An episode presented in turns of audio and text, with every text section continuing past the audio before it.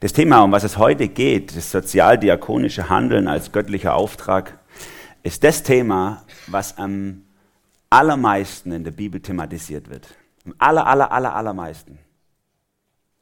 Und trotzdem blenden wir es permanent aus, wenn wir es lesen. Oder manche von uns. Oder wir immer wieder. Und wir erklären, worum was, wer wie geschrieben hat und warum es jetzt gerade besonders nicht für uns gelten kann. Ansonsten müssten wir vielleicht manches anders machen in unserem Alltag.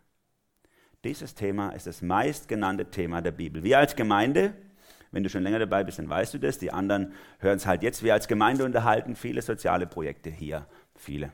Einige soziale Projekte hier in der Gegend. Wir arbeiten an drei Schulen hier im Stadtteil mit mehreren Freiwilligen, FSJlern sozusagen, Teil unserer Hauptamtlichen. Wir haben Sozialprojekte mit kriminellen Jugendlichen. Wir arbeiten mit Flüchtlingen. Wir machen einen Winterspielplatz für Eltern mit kleinen Kindern. Oder wir machen Angebote, wo Menschen sich ja, wachsen können in der dörflichen Beziehung, wie jetzt zum Beispiel gestern Abend haben wir gemeinsam gejubelt in Kleinsteinbach beim Public Viewing oder so. Auch das ist ja ein Angebot, wo Beziehung wachsen kann miteinander. Als ich vor etwa 15 Jahren hier angestellt wurde, war der AB-Verein, wie man damals gesagt hat, für mich kein Begriff. Mir erstmal kennenlernen müssen. Ich komme ja eher aus der freikirchlichen Szene, sage ich mal. Und dann hab, hat mich ich das halt irgendwie herverschlagen und dann habe ich gedacht, was ist das für ein Ding? Ich muss mal lesen. Und da ich gerne lese, habe ich halt alles gelesen, was ich über diesen Verein und über den Pietismus allgemein, wir sind ja ein Teil des Pietismus, gibt 40 solche Werke in Deutschland wie unseres, überall regional verstreut. Und dann habe ich gelesen, was uns so ausgemacht hat. Und unter anderem bin ich auf die Gründungsstatuten des AB-Vereins, damals noch jetzt ja Evangelische Gemeinschaftsverband AB, äh, bin ich gestoßen auf die Gründungsstatuten. In Durlach, vieles Gutes in Baden begann in Durlach. In Durlach wurde der AB-Verein gegründet. Acht Gründungsstatuten haben sie sich gegeben. Es geht viel darum, dass wir wachsen wollen miteinander, mit Jesus. Bibel ist uns wichtig, Irrtumslosigkeit und so weiter. Und dann Artikel 5, warum dieser Verein gegründet wurde. Um, wir wollen persönliches Aufsuchen und Lindern der geistlichen und leiblichen Not, besonders in den Wohnungen der Armut, an Krankenbetten, in Hospitälern und Gefängnissen. Ein Ziel, mit dem dieser Verein gegründet wurde, der dann über Baden an Hunderten von Orten tätig war, auch heute noch an Hunderten von Orten tätig ist. Und dann kommt noch so ein schöner, ich sage jetzt mal ein bisschen frommer Satz. Das heißt also die seelenrettende Sünderliebe mit barmherziger Samariterliebe. Das ist eine coole Formulierung, oder? Seelenrettende Sünderliebe mit barmherziger Samariterliebe. Dafür wurde unser Verein gegründet. Und dafür steht auch diese Gemeinde. Uns ist genau das wichtig, das zu leben. Leider hat sich so entwickelt wie in vielen ähnlichen Werken. In der zweiten, in der dritten Generation sind dann ganz große Theologen entstanden. Die haben die Menschen tiefer ins Wort hineingeführt, haben ganz große Zusammenhänge, theologische, biblische, heilsgeschichtliche Zusammenhänge entdeckt, haben die Menschen gelehrt darin und haben darüber manches andere vergessen. Man ist gewachsen in die Tiefe des Wortes hinein. Man hat gelernt, und es ist auch gut und wichtig, dass nicht jeder Teil in der Bibel für jeden äh, einfach so gilt. Also ihr könnt nicht irgendwo Bibel aufschlagen, Finger drauf und sagen, so, das mache ich jetzt. Ne? Sondern äh, schon mal hinschauen, in welche Situation hinein hat Gott was gesagt und mit welchem Ziel. Und nicht alles kann ich eins zu eins einfach übertragen. Bisschen Hirn einschalten. Das ist eine gute Art von Theologie und das haben wir in unserem Werk auch ausführlich getan. Und dann hat man darüber die vielen, vielen Aufforderungen, die sozialen Nöte der Menschen aufzugreifen und zu lindern, irgendwie in den Hintergrund geschoben. Zehn Gebote wurden Staatsprogramm von Israel, die Bergpredigt wurde zum millennialen Ziel, was nicht für uns gilt und so weiter und so weiter. Am Ende blieb nicht mehr so viel übrig wie ein paar sexualethische Standards und das große Wort Liebe in irgendeiner Form. Ich sage da manchmal dazu Bibelkritik auf pietistisch. Dabei, als wir gestartet haben, ist jetzt 160, über 160 Jahre alt, unser Verein oder der gesamte Pietismus, als wir gestartet sind, da waren wir Vorreiter für Kindergärten. Wir haben Kindergärten erfunden. Kindergärten waren immer christliche Kindergärten am Anfang, von uns erfunden. Heute haben wir noch einen. Wir waren Vorreiter in Bezug auf gefährdete Jugendliche, Jugendheime. Wir haben überhaupt keins mehr. Das letzte Altenheim haben wir vor ein paar Jahren verkauft. In all den Dingen, wo wir dafür gestanden sind, diese rettende Sünderliebe mit barmherziger Samariterliebe, wurde Stück für Stück zurückgefahren. Klar, der Staat hat dafür viel hochgefahren, hat viel aufgefangen, macht das alles viel professioneller und mit hundertmal mehr Vorschriften natürlich. Aber wer hat gesagt, wir sollen damit aufhören? Ich bin überzeugt, dass diese Entwicklung Gott, Gott wehgetan hat. Ich bin überzeugt davon, dass es nicht sein Wille war, dass wir diesen Weg gegangen sind. Dass er Prinzipien in der Bibel aufzeigt, die er für diese Welt erfunden hat, die wir leben sollen und die wir nicht mit dem theologischen Kniff entledigen können. Versteht mich bitte richtig. Ich bin von ganzem Herzen äh, Theologe und ich liebe die Bibel. Auch ich liebe es, die Bibel heilsgeschichtlich zu lesen und zu verstehen, wie Gottes große Gedanken sich darin entwickeln. Aber ich bin genauso eins mit Paulus, wie er es im zweiten Timotheusbrief schreibt, dass jeder Teil der Bibel nützlich ist. Ich kann nicht aussortieren und mir das wegnehmen, was ich nicht will, sondern jeder Teil ist nützlich, nicht nur die Sachen, die mich jetzt besonders ansprechen gerade. Und alles will mich in Gottes große Gedanken einführen. Wir sind heute am Ende unserer Themenreihe, was, warum wir tun, was wir tun. Wir haben darüber gesprochen, über biblische Lehre, wie wichtig sie uns ist, über Kleingruppen, dass wir da wachsen können in Beziehungen. Wir haben gesprochen über die Jugend, in die wir besonders investieren möchten als Gemeinde. Die Jugend, ist auch ein Begriff, den ich hier erst gelernt habe, die Jugend. Und jetzt sprechen wir darüber, warum wir diese verschiedenen sozialen Projekte fördern und was es mit dir als Einzelnen zu tun hat. Und alles beginnt mit Gott selber. Ich möchte vier Gedanken euch mitgeben heute zu diesem Thema sozialdiakonisches Handeln als göttlichen Auftrag und alles beginnt mit Gott. Warum? Weil Gott ein Künstler ist. Das ist der erste Gedanke. Ist vielleicht jetzt nicht ganz so naheliegend für euch gewesen. Aber damit beginnt es tatsächlich. Gott ist ein Künstler. Ich habe am Rand immer so für die Leute, die es langweilig finden, wenn ich predige, ein paar Bilder aus unseren verschiedenen Projekten. Dann habt ihr auch was zu tun, müsst nicht die Augen zumachen. Gott ist ein Künstler. Wenn wir die Bibel durchschauen, sehen wir unheimlich viele Bibelverse, die auf, diesen hin, auf das hinweisen. Großartig, Psalm 139, Vers 14, großartig ist alles, was du geschaffen hast, das erkenne ich. Oder Prediger 3, Vers 11, alles hat er, also Gott so eingerichtet, dass es schön ist zu seiner Zeit. Über die Schönheit dieser Welt, über das künstlerisch Gestaltet dieser Welt schreibt die Bibel sehr oft. Im Neuen Testament wird sogar ein Begriff aus dem Griechischen genommen für unsere Welt, Kosmos, den haben wir ins Deutsche gerade so übernommen, der Kosmos, heißt eigentlich wörtlich übersetzt das Geschmückte. Diese Welt ist das Geschmückte. Diese Welt ist von Gott wunderschön gemacht worden. Und Gott steht am Ende des Schöpfungsberichtes ja im ersten Mosebuch da, guckt sich seine Schöpfung an und sagt, es ist alles super gut. Sehr schön. Wunderschön. Wie schön ist das? Und dann nimmt er uns als Menschen und setzt uns mitten rein und gibt uns einen Auftrag. Gott brachte den Menschen in den Garten Eden, damit er diesen bearbeite und beschütze. Das ist der Kulturauftrag. Es ist eine Gnade Gottes, dass wir mitarbeiten dürfen an einem großen Kunstwerk Gottes. Warum dürfen wir das?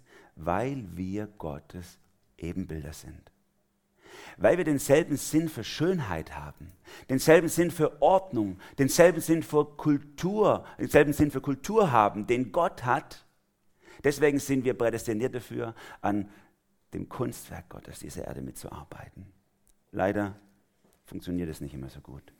Es läuft eher so wie, stellt euch vor, ein großer Künstler, manche Künstler, die schließen sich ja ein, wenn sie ein Kunstwerk erstellen. Ein großer Künstler hat sich drei, vier Tage eingeschlossen, kaum gegessen, kaum getrunken, völlig übermüdet, torkelt er raus aus seinem Atelier. Das wunderschöne Kunstwerk steht da auf der Leinwand oder ist da auf der Leinwand und er liegt nur noch in sein Bett und schläft erstmal einen Tag und dann kommen die kleinen Kinder von ihm rein und machen ihr Kunstwerk.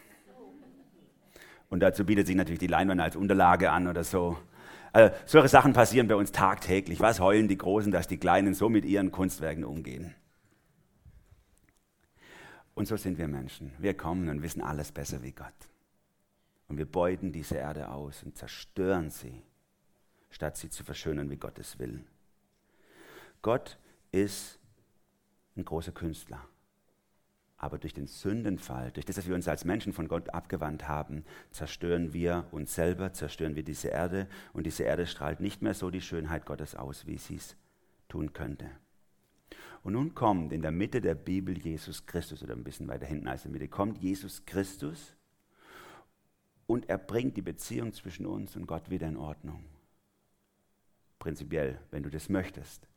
Sodass du wieder in ungebremsten Glanz Gottes Ebenbildlichkeit widerstrahlen kannst. Und dass, dass dein Inneres so verändert werden kann, dass du wieder wirklich ungebremst am Kulturauftrag Gottes mitarbeiten darfst. Gottes Herrlichkeit als Künstler zu zeigen in dieser Welt. Alles, was wir tun, leitet sich letztendlich davon ab. Wir haben oder wir, wir suchen deswegen Schönheit und wollen Schönheit in dieser Welt, als Menschen, aber auch als Gemeinde, weil Gott schön ist. Wir wollen und wir lieben Gerechtigkeit, weil Gott gerecht ist. Und wir lieben das Gute und wir suchen das Gute, weil Gott der Inbegriff von Gutheit ist. Oder andersrum ausgedrückt, wir hassen Ungerechtigkeit und wir bekämpfen Ungerechtigkeit, wo immer wir es können, weil Gott Ungerechtigkeit hasst. Und wir hassen es, wenn diese Welt im Chaos und in der Hässlichkeit versinkt, weil Gott es nicht so geplant hatte. Weil Gott die Schönheit liebt. Vor einigen Jahren war in einer der Schulen hier, an denen wir arbeiten, ein großes Problem in einer Klasse. Die Mädchen in der Klasse wurden gezwungen von den Jungs, dass sie Nacktfotos von sich machen und an alle Jungs schicken. Und klar, die Mädchen wollten das nicht, aber der Gruppendruck war so hoch, dass am Schluss die Mädchen sich darauf eingelassen haben. Und so haben sie fröhlich Nacktbilder von sich gemacht und den Jungs in der Klasse geschickt, weil, der, weil sie sonst sozusagen am Rande der Klasse gestanden wären. Ein großes Problem, die Schule hat es nicht richtig in den Griff gekriegt. Da waren wir als Jugendbegleiter, vor allem unsere Mädels, die am Start sind, hier unheimlich wichtig diesen jungen Mädchen zu zeigen, welchen Wert und welche Würde sie von Gott her haben, damit sie eine innere Kraft entwickeln, dem zu widerstehen. Diese hässlichen Fratze der Versklavung durch andere. Das alles können sie nur, wenn sie verstehen, wer sie sind, wer sie sein sollen von Gott her, ein Abbild seiner Würde und seiner Schönheit. Das unterscheidet übrigens das Christentum von allen Religionen, gerade auch in seiner Anfangsphase, wo es entstanden ist. Die Religionen drumherum haben als Erklärung für diese Welt oft dieses Begriff oder dieses Bild von einem Krieger gebraucht. Ein Krieger in einem großen Kampf, daraus entsteht dann diese Welt. Und die ganze Zeit kämpfen diese Götter gegen irgendwelche Konkurrenten. Und die Bibel entwirft ein ganz anderes Bild. Sie sagt, Gott hat überhaupt keine ernsthaften Konkurrenten. Es gibt ein paar, die ihm ins Bein pinkeln, aber das sind keine Konkurrenten. Gott ist ein Künstler. Der schwingt den Pinsel. Er malt eine wunderschöne Welt, die auf ihn hindeutet, die zeigt, wie er eigentlich ist.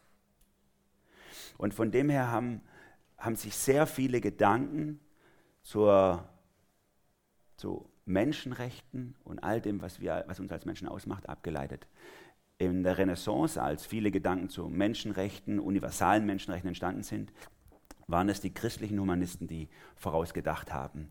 Was sind unveräußerliche Rechte der Menschen? Ne? Die Würde des Menschen ist unantastbar, das kommt aus dieser Zeit. Warum? Weil der Mensch ein Ebenbild, Abbild Gottes ist. Das waren die Gedanken. Später dann in der Aufklärung wurde dieser Gedanke gekappt von seiner Wurzel und es blieb nur noch die unveräußerliche Würde hängen.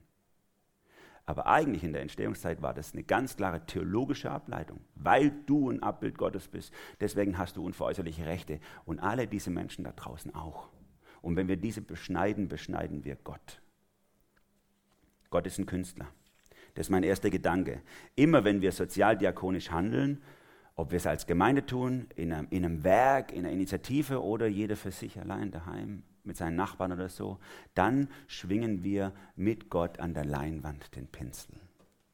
Wichtig, kein Druck, du musst, sondern du darfst mitmalen. Der zweite Gedanke, den die Bibel entwickelt. Gott liebt Gerechtigkeit. Psalm 146, Vers 5 und ein paar folgende. Wie glücklich ist der, dessen Hilfe der Gott Jakobs ist, der seine Hoffnung auf Jahwe, seinen Gott setzt. Jahwe ist der, also oft benutzte Gottesname im Alten Testament, heißt so viel wie Hilfe oder Rettung, schon ein Programm in sich also auf Jahwe seinen Gott setzt, auf den, der Himmel und Erde gemacht hat, das Meer und alles darin. Seine Zuverlässigkeit ist unbeschränkt. Er schafft den Unterdrückten Recht, er gibt den Hungrigen Brot, Jahwe lässt die Gefangenen frei, Jahwe gibt den Blinden Licht, Jahwe richtet die Gebeugten auf, Jahwe liebt die Gerechten, Jahwe behütet die Fremden, Waisen und Witwen hilft er immer wieder auf, doch den Weg der Ungerechten macht er krumm. Diese Sehnsucht nach Gerechtigkeit in dieser Welt ist tief in unser Herz hineingelegt. Das hat Gott selber getan. Jetzt nicht nur bei der WM, wenn wir da gestern Abend vom Bildschirm hocken, sind wir froh für Torlinien, Technik und Schlag mich tot, was es da alles gibt, Videobeweis. Gut, das eine oder andere Mal hätte es auch vielleicht einen Elfmeter geben können gegen uns oder so an einer Stelle. Kann man sich ja super dann drüber diskutieren nachher. Dieses Gerechtigkeit, Ungerechtigkeitsding ist total wichtig, nicht nur im Fußball, schon die kleinsten Kinder wissen das schon. Ne? Also ich kenne das von zu Hause. Der hat schon so viel Film geguckt, jetzt darf ich aber auch. Oder was weiß ich. Könnt es ja machen. Oder beziehen auf euch, wie ihr möchtet. Gerechtigkeit oder Ungerechtigkeit. Gott liebt Gerechtigkeit, weil er selber ein gerechter Gott ist. Und deswegen möchte er auch, dass wir als Menschen Gerechtigkeit in dieser Welt herstellen. Da schreibt der Prophet Micha in Kapitel 6, Vers 8, man hat dir gesagt, Mensch, was gut ist, was Jahwe von dir erwartet, Du musst nur das Rechte tun, andere mit Güte begegnen und einsichtig gehen mit deinem Gott. Dieses Wort, das Rechte tun, das Wort für Gerechtigkeit, was er hier benutzt, kommt über 200 Mal allein im Alten Testament vor. Wir sollen gerecht miteinander umgehen. Manche Sachen in dieser Welt sind doch nicht gerecht. Wie können wir da ruhig schlafen manchmal, dass diese Ungerechtigkeit genau bei uns in der Nachbarschaft, in unseren Familien, in unseren Verwandtschaften, in unseren Gemeinden, in unserer Welt passieren. Sprüche 31, Vers 8 und 9, ihr merkt, ihr kriegt hier viele Bibelstellen heute. Mir ist so wichtig, dass ihr versteht, dass das überall in der Bibel vorkommt, diese Gedanken. Die Aufforderungen an uns, sprich du für die Sprachlosen, tritt du für die Schwachen und ihren Rechtsanspruch ein. Richtige Recht verschaffe dem Recht, der sich nicht helfen kann. Keine andere Sünde wird in der Bibel so gebrandmarkt wie diese Dinge. Soziale Ungerechtigkeit, die einfach hingenommen wird. Sacharja 7, Vers 9 und 10. Richtet gerecht, geht liebevoll und barmherzig miteinander um, unterdrückt die Weisen und Witwen nicht, auch nicht die Ausländer oder die Armen und schmiedet keine bösen Pläne gegeneinander. Es ist unser Auftrag von Gott her, Gerechtigkeit herzustellen. Und deswegen tun wir, was wir tun als Gemeinde. Ihr seht hier zum Beispiel am Rand diese Bilder von unserer letzten Kleidertauschbörse. Wenn wir hier drin den Saal umbauen und dann ihr kommen könnt, eure Kleider tauschen könnt untereinander und Menschen eingeladen sind, in unserem Stadtteil hierher zu kommen, ihre Kleider zu tauschen, das tun wir, weil es zutiefst ungerecht ist, wie wir mit unseren Kleidern umgehen. Dauernd kaufen wir neue Klamotten und die alten kommen irgendwo hin, in den Altkleidercontainer oder weg oder was weiß ich. Und dieses, diese Mentalität, immer was Neues haben zu müssen, sorgt für Ungerechtigkeit in dieser Welt. Ich will dir ganz bewusst zu nahe treten heute. Es ist ungerecht, dass du das tust. Und deswegen ist es ein Stück Gerechtigkeit, wenn wir die Klamotten tauschen, statt dauernd in den Laden zu rennen, was Neues zu kaufen. Warum tun wir das? Es ist ganz wichtig, dass wir an dieser Stelle auch unsere Motive klären miteinander. Nicht, dass wir nur aus schlechtem Gewissen oder irgendwas raus agieren. Wir tun es nicht, weil wir denken, es geht uns so gut und wir müssen ein bisschen davon abgeben. Wir tun es nicht, weil wir die Hoffnung haben, dass die Welt irgendwann eine bessere wird. Wir tun es eben auch nicht, weil wir uns verpflichtet fühlen, das zu tun, sondern, und das ist so wichtig, das ist ein theologischer Grund, wir tun es, weil Gott es tut. Wir machen nur das nach, was Gott tut. Wie ein Kind schauen wir zum Vater hoch und sagen, ah, okay, so funktioniert es, alles klar, mache ich auch so. 5. Mose 10, Vers 17 und 18, Gott ist der, der den Witwen und Waisen zu ihrem Recht verhilft und auch den Fremden liebt, dass er ihn mit Nahrung und Kleidung versorgt. Darum sollt ihr es Gott überlassen, denn ihr könnt es nicht. Nein, darum sollt auch ihr es tun. Das ist die Begründung. Weil Gott es tut, tun es wir. Und keine anderen sozialen oder weltverbesserungsmäßig ideologisch, was da in unserem Kopf rumschwirrt, Gründe führen uns dazu, dass wir es tun, sondern weil Gott es tut, tun wir es. Weil Gott gerecht ist, handeln wir gerecht. Weil er großzügig ist, sind wir gerecht, sind wir großzügig.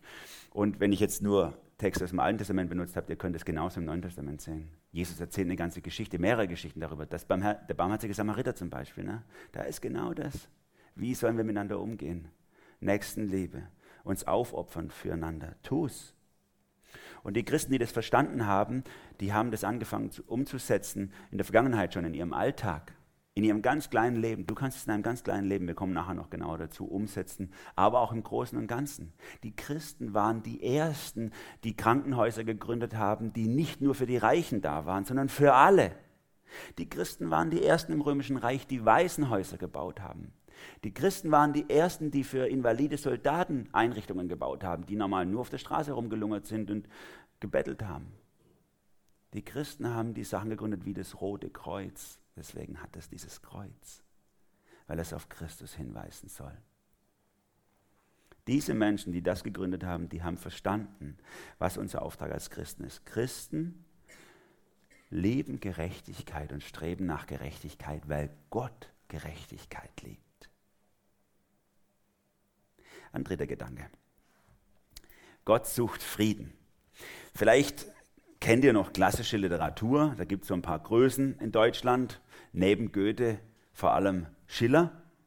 Und da gibt es ein schönes Stück, das nennt sich Wilhelm Tell, und da gibt es einen schönen Spruch drin, den äh, zitieren manche Leute, also vor allem Leute, die noch ein bisschen so Kulturbildung haben. Es kann der Frömmste nicht im Frieden leben, wenn es dem bösen Nachbar nicht gefällt. Weiß nicht, ob ihr das schon mal gehört habt. Es kann der Frömmste nicht im Frieden leben, wenn es dem bösen Nachbar nicht gefällt.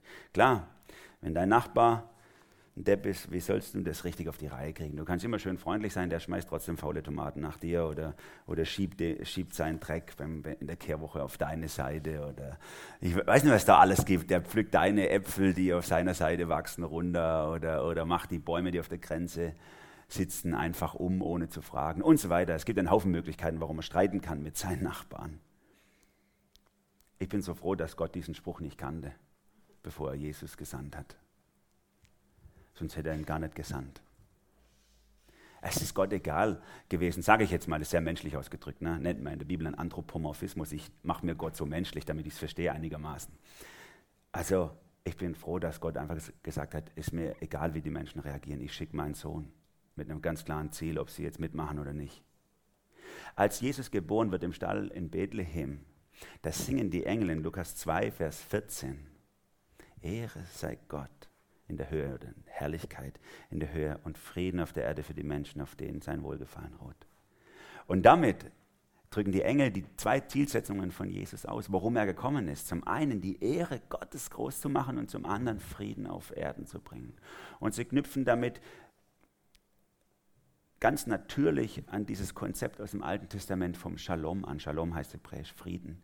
Dieses Konzept des Shaloms, den Gott in diese Welt hineinbringen will, der zieht sich durch das ganze Alte Testament und mit Jesus haut Gott nochmal so einen dicken Pfosten rein und sagt, und deswegen kommt er, um meine Ehre groß zu machen, Gottes Ehre groß zu machen und den Frieden auf Erden zu bringen. Und Shalom ist übrigens, also Friede ist, ist jetzt nicht ein Be Begriff aus der Friedensbewegung, irgendwie so Fähnchen schwingen und, und, und irgendwelche Rosenmontagsumzüge und so.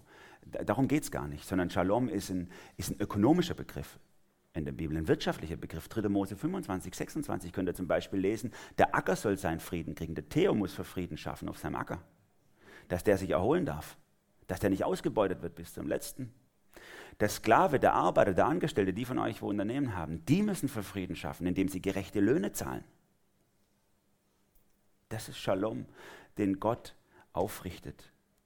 Und ihr könnt sehen, wenn immer Friede Gottes ins Herz von Menschen einkehrt, verändert sich auch ihre soziale Umwelt. Bestes Beispiel im Neuen Testament ist dieser Steuereintreiber, Zachäus, der Zöllner. Der in dem Moment, wo er Jesus begegnet und, ihn, und Jesus bei ihm in sein Haus kommt, auf einmal verändert sich sein ganzes Inneres. Er kommt in Frieden mit Gott. Dadurch kommt sein Haus in Frieden mit Gott und dadurch kommt sein Ort in Frieden mit Gott. Er bringt die Sachen zurecht, die er falsch gemacht hat. Er geht Ungerechtigkeit an in seinem direkten Umfeld und deswegen kann der Herr Jesus auch zu ihm sagen, heute ist diesem Haus Heil widerfahren. Heute hat sich was verändert in diesem Haus. In drei Stufen wurde Zachäus sozusagen transformiert, könnte man sagen, verändert. Er kommt in Frieden mit Gott, dadurch kommt sein Haus, seine Familie in Frieden, dadurch kommt sein Dorf, seine Umgebung in den Frieden Gottes hinein. Menschen, die mit Gott in Frieden leben, werden zu Friedensstiftern im Alltag und Gott liebt diesen Frieden. Denn dafür ist der Herr Jesus ja extra gekommen. Es war eine seiner Zielsetzungen, wie wir auch Jesaja 53 entnehmen können, dieser prophetische Text, den wir oft zitieren vor Ostern. Doch man hat ihn durchbohrt wegen unserer Schuld, ihn wegen unserer Sünde gequält. Für unseren Frieden ertrug er den Schmerz. Durch seine Striemen sind wir geheilt. Auch das ist Shalom. Es gab in der Bibel auch dieses Konzept des Shalom-Preises. Damit jemand in den Shalom wieder hineinkommt, wird ein Preis bezahlt, da wird er freigekauft. Und so kauft Gott dich frei, damit du in den Shalom Gottes, in den Frieden Gottes reinkommst, damit durch dich diese Welt in den Frieden Gottes hineinkommt. Und nicht nur wir Christen haben da manchmal Schwierigkeiten damit und konzentrieren uns lieber auf diese ganz klaren theologischen und biblischen, heilsgeschichtlichen und tiefen Gedanken Gottes, weil das andere ist uns dann schon fast schon wieder zu praktisch, sondern die, die Israeliten hatten damit ein Riesenproblem.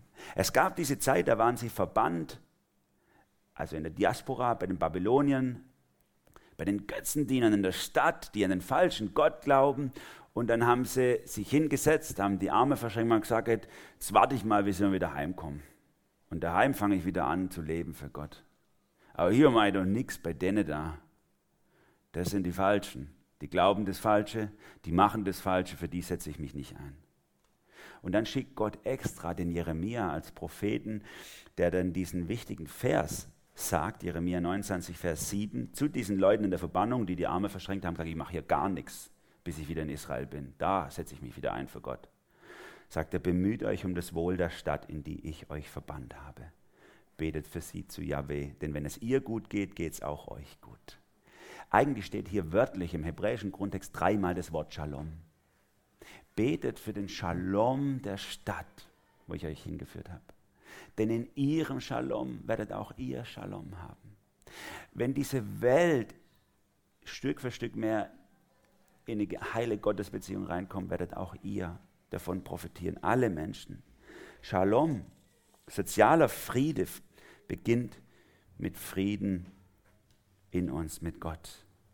Nur wer in Christus ruht, kann in der Welt aktiv sein. Nur wer in Christus ruht, kann in dieser Welt aktiv sein. Die Leute, die nur rumrennen auf der Straße, die Sandalenträger, die Körnerfresser, wie ich es manchmal also gehört habe, so, die, die die Welt irgendwie so auf, bisschen aufmodeln wollen, die werden die Welt nicht nachhaltig verbessern. Deren Aktionen werden kommen und gehen. Nur wenn ich in Christus ruhe, kann ich in der Welt aktiv sein. Oder wie es Mutter Teresa, vielleicht kennt ihr sie noch, diese in Kalkutta, diese Frau, die echt mit den Ärmsten der Ärmsten gearbeitet hat. Ein Wahnsinnsvorbild, wie sie es mal ausgedrückt hat. Das Gebet nützt der ganzen Welt. Denn der Frieden beginnt zu Hause und in unseren eigenen Herzen. Wie können wir Frieden in die Welt bringen, wenn wir keinen Frieden in uns haben? Das ist der Punkt. Wenn du jetzt hier sitzt und, und sagst, ja klar, ich finde es sau wichtig und deswegen bin ich ja jetzt auch Veganer geworden und ich will, dass die Ungerechtigkeit aufhört und ich will dies und jenes und, und du leidest darunter, aber du keinen Frieden mit Gott hast, wird es nicht von Dauer sein. Alles beginnt mit dem Frieden mit Gott. Und deswegen rufe ich dich auf, wenn du heute hier bist und keinen Frieden mit Gott hast, such den Frieden Gottes. Leg dein Herz, schütt dein Herz vor ihm aus und sag, Gott, zieh in mein Herz ein, veränder es, gib mir Frieden mit dir. Denn wenn ich mit dir Frieden bekomme, dann verändert sich mein Herz, mein Umfeld, meine Familie und jeder größere Zirkel, in dem ich drin stehe. Wir Christen sind eben keine Weltverbesserer oder Idealisten oder wegen mir Ökosandalenträger, sondern, sondern wir sind Realisten. Wenn wir hier im Winter zum Beispiel äh, einmal die Woche alles ausräumen, mit viel Aufwand auch von manchen Mitarbeitern von euch hier einen großen Spielplatz reinräumen und Eltern mit Kindern einladen, hier zu sein und, und ihre Kinder zu spielen und die können Kaffee und Kuchen genießen und Beziehungen wachsen und die hören eine biblische Geschichte, wir singen Lieder und so weiter, dann machen wir das ja nicht, weil wir denken, dass dadurch die Welt besser wird, so eine Friede, Freude, Eierkuchentheologie oder sowas. Wir machen es auch nicht, weil, weil wir dem kategorischen Imperativ folgen. Kennt ihr das? Ne? Immanuel Kant, diese Gedanke, alles, was du tust, muss immer auch äh, äh, so sein, dass man daraus ein Gesetz für alle machen könnte. Das ist jetzt ganz verkürzt dargestellt für die, die von euch sich besser auskennen damit.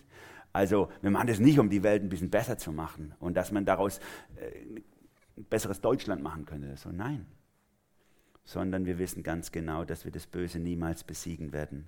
Wir handeln nicht sozial, weil wir die Welt dadurch retten, sondern wir wissen, dass Gott der Handelnde ist. Und dass am Ende der Zeit, Offenbarung 21, Vers 5, heißt es, ich mache alles neu. Dass Gott alles neu machen wird. Und bis dahin wird Ungerechtigkeit zu dieser Welt gehören. Es gibt da auch eine, eine so eine theologische Richtung, die gerade ein bisschen Oberwasser gekriegt in der Christenheit, der sogenannte Postmillenarismus, der sagt, dass wir uns in so etwas Besseres hinein entwickeln. Dass wenn alle Christen sich richtig anstrengen würden und, und immer besser diese Welt verändern, dass dann irgendwann das Reich Gottes auf dieser Erde aufgerichtet wäre. So ähnlich wie damals zur Zeit Jesu, wo die Juden gedacht haben, wenn alle einmal den, Schal äh, den Sabbat halten würden, alle Juden, dann käme der Messias. Nein, nein. Diese Lüge gehen wir nicht auf den Leim. Wir wissen, dass in dieser Welt viel Ungerechtigkeit sein wird und dass es bis zum Ende so bleiben wird. Sowohl, das ist die Bibel ganz klar, sowohl das Gute als auch das Böse wird ausreifen bis zum Ende. Jesus bringt dazu extra Geschichten. Matthäus 13 zum Beispiel, eine bekannte Geschichte, das Unkraut oder dem Weizen. Vielleicht kennt ihr es nicht. Da geht ein Mann aufs Feld und er, er, sät Weizen aus, und es ist klar, nachher in der Erklärung, das ist Gott selber, er sät Weizen aus und der Weizen wächst wunderschön. Und als er so aufwächst, merkt man nach einer Zeit, wo dann die Frucht langsam deutlich wird, dass auch Unkraut da ist. Ah, der Böse, der Feind, es wird deutlich, der Satan in der Erklärung, ist in der Nacht gekommen und hat auch ausgesät. Und nun rennen die Knechte von dem Herrn zu ihm und sagen, hey, da müssen wir raus und äh, Unkraut jäden, die Hacke in die Hand und alles niedermachen und so. Und dann sagt, und dann sagt äh, der, der, der Landwirt, sagt er, vergesst es, damit macht er dann auch das Gute kaputt. Ihr macht, wenn ihr da jetzt mit der, mit der großen Maschine reingeht, ist alles futsch lasst es wachsen bis zum Ende. Und am Ende schicke ich meine Arbeiter rein und die ernten es und die sortieren das Gute, das Töpfchen, das Schlechte ins Kröpfchen. Das Gute und das Böse werden bis zum Wiederkommen Jesu, bis zum Ende dieser Zeit wachsen und reifen. Und weil wir darum wissen, dass es so sein wird, beachten wir bei unserem sozialdiakonischen Handeln, bei dem Auftrag, den wir verfolgen als Gemeinde, aber auch als du, du für dich zu Hause, beachten wir das. Das ist eine typische jetzt schon und noch nicht Haltung. Jetzt schon will ich das verändern. Jetzt schon will ich Ungerechtigkeit beseitigen, bekämpfen. Aber ich weiß, dass es jetzt noch nicht zu einer absoluten Gerechtigkeit werden wird. Jetzt werden wir es noch nicht erreichen, dass hier glücklichste Umstände sind. dass die Lüge des Kommunismus oder anderer Gedanken, die denken, oder andere Ideologien, die denken, das wäre möglich als Menschen. Wir wissen, dass es nicht geht. 5. Mose 15, Vers 11. Die Armen werden niemals ganz aus deinem Land verschwinden. Darum sage ich dir, gib lieber gleich auf. Nein. Darum befehle ich dir, unterstütz deinen armen und bedürftigen Bruder in deinem Land. Versteht ihr, wir sind Realisten, wir sind keine Optimisten. Wir denken, es wird schon alles gut werden, wenn sich jeder nur anstrengen würde, wäre wär alles super auf dieser Erde. Quatsch! Wir wissen, es wird nie ausgehen, die Ungerechtigkeit, bis zu der Zeit, wo Jesus kommt. Und deswegen setzen wir uns ein, sie zu bekämpfen, wo immer sie uns begegnet. Das ist die Haltung als Christen in dieser Welt. Und jetzt kommen wir zu dir. Gott fordert dich raus. Meine Oma, die hat im Schwarzwald gewohnt, in Sulz am Neckar. Schönes Städtchen, wunderschönes Städtchen. Und meine Oma war dafür bekannt, dass jeder Stadtstreicher und Landstreicher zu ihr gekommen ist, dass sie eine kleine Feuerstelle im Garten hat, wo sie seine Klamotten verbrennt, wo sie ihm neue Klamotten gibt und wo es was Warmes zum Essen gibt und er duschen darf und dann wieder weitergehen darf. War so eine Anlaufstelle für, für Obdachlose. Meine Oma hat elf Kinder gehabt. Nebenher. Meine eigenen Eltern haben auch gerne das gepflegt für sich, Stadtstreicher oder Landstreicher aufzunehmen. Ich erinnere mich, ein, ein Landstreicher, so ein abgehalfterter Lokalmusiker, der, wie oft der bei uns geschlafen hat. Ne? Und hat uns immer so ein kleines Extrakonzert gegeben. Konnte Nasengitarre spielen, das wäre noch was für dich. Er brauchte nicht mal eine Gitarre in der Hand und hat sich angehört wie eine Gitarre. Und er hat super gesungen. Am liebsten hat er immer gesungen am Schluss seines Mini-Konzertes immer, ich bin durch die Welt gegangen. Die Welt ist schön und groß und doch zieht mein Verlangen mich weit von der Erde los. Ich habe die Menschen gesehen, suchen Ehre und Glück, kommen belastet mit Sünden und unbefriedigt zurück. Das war immer, und dann hat er mal angefangen zu heulen, konnte dann weiter singen an der Stelle. Das war sein Ding, er war natürlich auch groß alkoholisiert an der Stelle, aber, aber er hat gelitten darunter, dass er das Glück gesucht hat und nie gefunden hat. So, und dann ziehe ich hier nach Dollach, da unten rein, hier vorne im Haus, und dann klingen gefühlt permanent irgendwelche Stadtstreicher oder Landstreicher bei mir. Hey Pfarrer, Pfarrer, kannst du mir helfen? Jetzt bist du gefragt. Kannst du nicht mehr sagen, ja, unsere Gemeinde, die macht da ein Sozialprojekt, da kannst du dann mittwochs zwischen 9 und 11 kommen oder so. Jetzt bist du gefragt. Was machst du? Und das ist das, um was es heute geht. Gott fragt dich ganz persönlich. Was machst du? Dann lade ich den halt ein in mein Haus und dann, dumm wie ich bin, wasche ich seine Klamotten in meiner Waschmaschine. Seine Klamotten werden nicht sauber, aber meine Waschmaschine wird dreckig.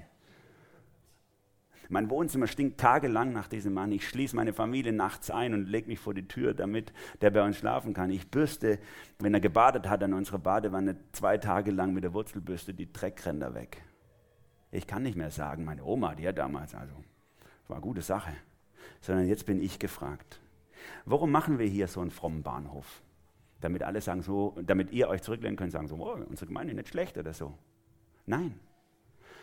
Sondern es ist nur ein Angebot für dich, dich mit einzuklinken oder dich inspirieren zu lassen, vielleicht besser noch für dein eigenes Umfeld. Dass du eine gute Arbeit hast, geregelte Tätigkeiten, deine Familienordnung ist, und dass du dann in den Gottesdienst gehst, in den Hauskreis, das ist zu wenig, sorry, das ist zu wenig. Die Israeliten hatten ganz große Worship-Treffen und Gebetsnächte. Die haben einen riesen frommen Bahnhof veranstaltet. Und was sagt Gott? Und wenn ihr betet mit ausgebreiteten Händen, verhülle ich mein Angesicht vor euch. Auch wenn er mich noch so mit Bitten bestürmt, höre ich doch nicht drauf. Lernt Gutes zu tun. Fragt nach dem, was richtig ist, den unterdrückt und weist in die Schranken, verhelft Witwen und Waisen zu ihrem Recht. Was haben die in frommen Zirkus gehabt? Die haben sogar das alles super gemacht mit Fasten und Gott gesucht und, und, und, alles. Und dann sagt Gott so, Jesaja 58, so Verse wie, nein, ein Fasten, das mir gefällt, ist so. Also fromm heißt für mich so, Doppelpunkt. Löst die Fesseln der Ungerechtigkeit, knotet die Jochstricke auf, gebt Misshandelten die Freiheit, schafft jede Art von Unterdrückung ab, ladet Hunger an euren Tisch, nehmt Obdachlose bei euch auf. Wenn du jemand halbnackt und rumlaufen siehst, dann gib ihm was anzuziehen. Hilf denen in deinem Volk, der deine Hilfe braucht, dann strahl dein Licht wie die Morgenröte auf und deine Wunden heilen schnell. Dann zieh die Gerechtigkeit vor der Herrn, die Herrlichkeit Gottes wird deine Nachhut sein. Ich liebe es und ich bin begeistert davon, dass wir in den letzten Jahren an allen Orten Gebetshäuser, dass die aufbrechen und Menschen wieder neu entdecken, gerade junge Menschen wieder neu entdecken, wie wertvoll es ist, vor Gott auf den Knien zu liegen für unser Volk und Worship Nights und Holy Spirit Nights und Schlag mich tot. Wenn das im Alltag nichts verändert, ist alles für die Katz. Alles für die Katz. Es ist tot, es ist nutzlos. Die Mönche im Mittelalter hatten diesen Begriff geprägt dafür ora et labora, bete und arbeite. Die haben gesagt, wenn das, deine Beziehung zu Gott nicht in deine Tätigkeit fließt, in deinen Alltag, ist es für die Katz. Jakobus drückt es mal so aus, der Bruder vom Herrn Jesus, der drückt es mal so aus, Jakobus 2, stellt euch vor, jemand von euren Brüdern oder Schwestern hat nicht genug anzuziehen und zu essen. Und dann sagt einer von euch zu ihnen, stellt euch vor, hier kommt jemand rein, sagt genau das. Lasst euch gut gehen. Hoffentlich könnt ihr euch warm anziehen, habt genug zu essen. Sorry, mein Braten ist in, äh, im Ofen, ich muss heim. Ja. Aber er gibt ihnen nicht, was sie zum Leben brauchen. Was nützt ihnen das?